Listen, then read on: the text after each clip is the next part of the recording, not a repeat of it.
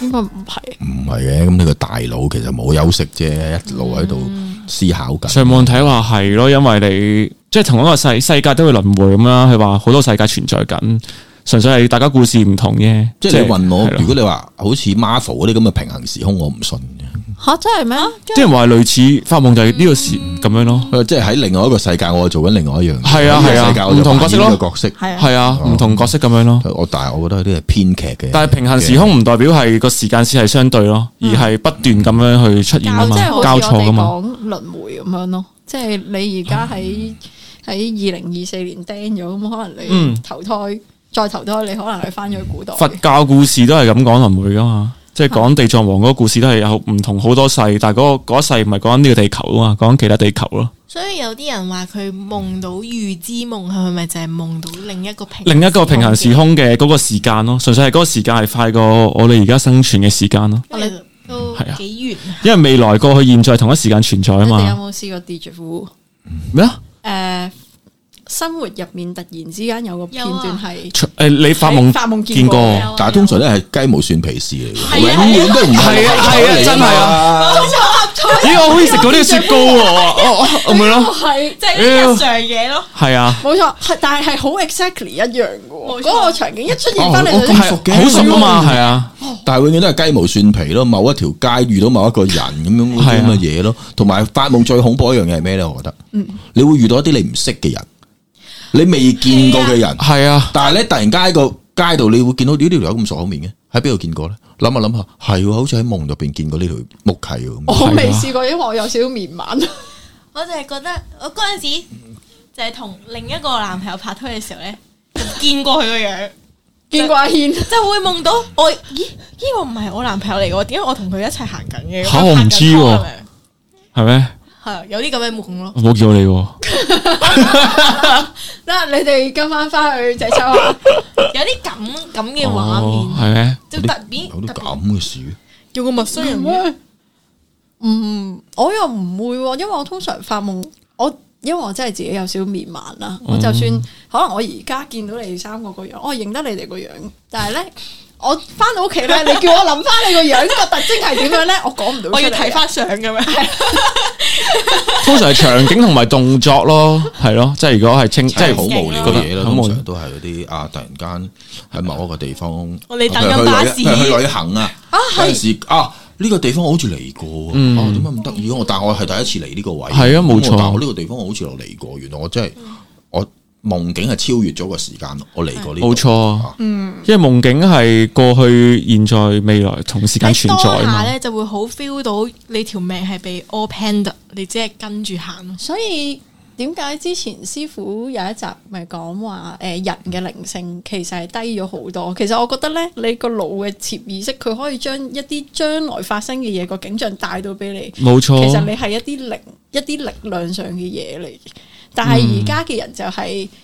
你好多太嘢多太多世俗啦，太俗係啦，一嚟啦，二嚟你周圍太多誘惑啦，同埋好難專注啊個人，嗯，太多唔同嘅 entertainment。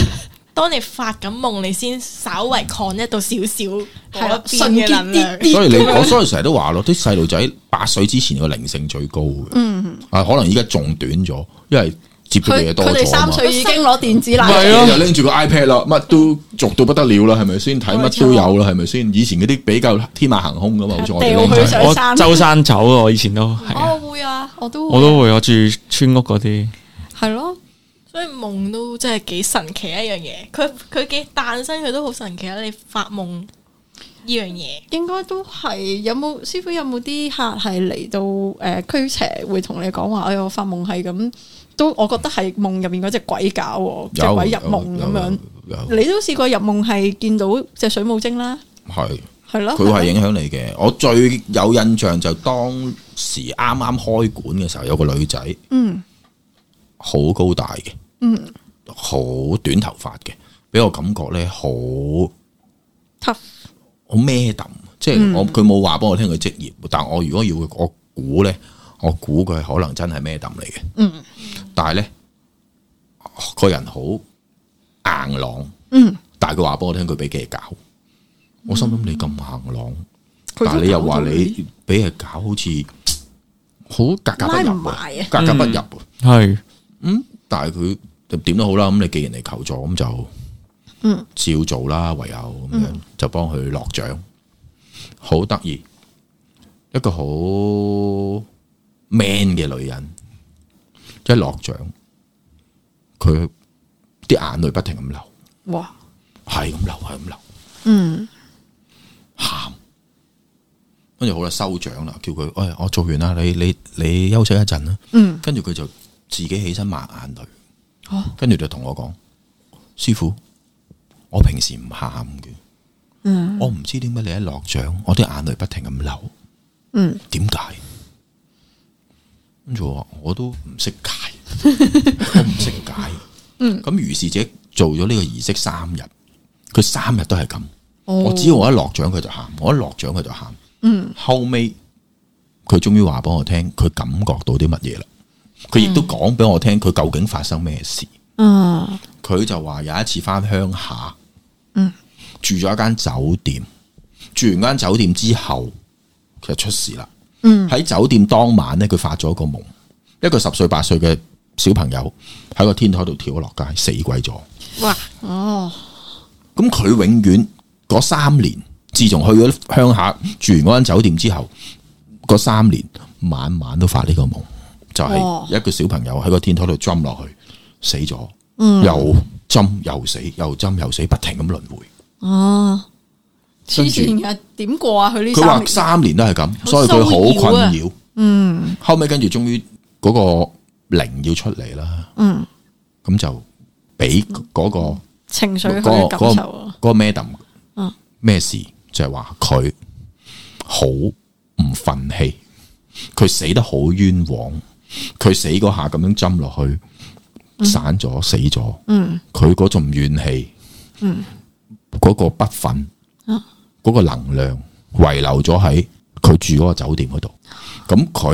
嗰個 madam 同佢個 chain 佬嗰個啱啱嗰個可以電波好接近。接近，嗯哦就入咗落去個 madam 度，然後將呢個夢、將佢呢個不忿、將呢個怨恨，不斷投射全部喺投射咗喺 madam Madam 度度。阿 madam 就玩足呢個夢玩咗三年，點解佢可以忍三年？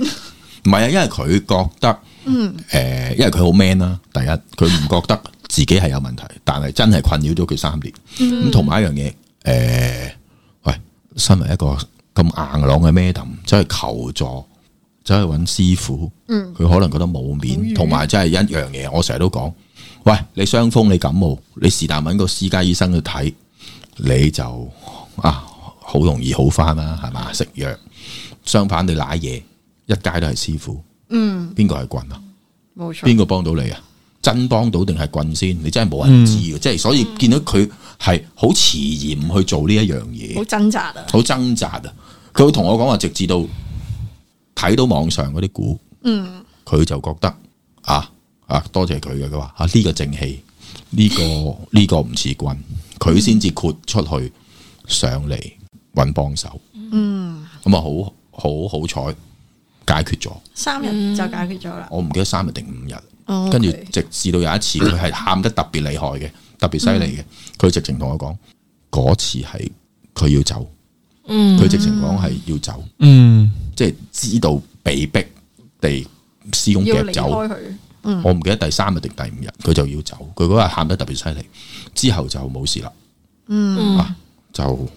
好翻啦。咁就係呢啲就係嗰個怨氣同佢接咗軌咯，即係小朋友都可以有咁重怨氣。唔知係俾人掟定自己跳咧。講真，哦，咁啊係喎，係咪先不？過哦俾鬼上身咧，的確係會懷疑自己。我唔知係自己懷疑自己，定係個鬼魂都會令到你懷疑自己冇事，咁樣令到你遲遲不去求助。我唔知，我一上第二日就揾師傅啦，因為我衝擊感好大嘅，我 feel 到佢都想走啊。你衝擊咁好因為我係發發瞓緊覺咁啊，咁啱半醒半濃，無啦啦度颱風級嘅衝擊力入咗我身，哦，係啊，即係之前都講過啦，咁我嗌啦，咁佢都同樣一齊嗌咯，跟住今時咁啱又識師傅，就即刻咁啱又 WhatsApp 咯俾。你發現到，有啲會深藏噶嘛，係前啊幾集都，所以我講。嗯係因為我嗰時我住公屋噶嘛，咁我走廊有個窗嘅係，exactly 喺個窗度衝入嚟咯。因為我瞓覺頭係對住窗你嘅，哋有你有同佢 connect 到咯，可能有。因為我因為我咁啱發呢個夢之前嗰日就係地盤有事意外，即係我之前講嗰單嗯意外就係死咗人啦。我諗唔哦肯定係咪佢啦，就係咁咯，所以好近嘅時間係啊。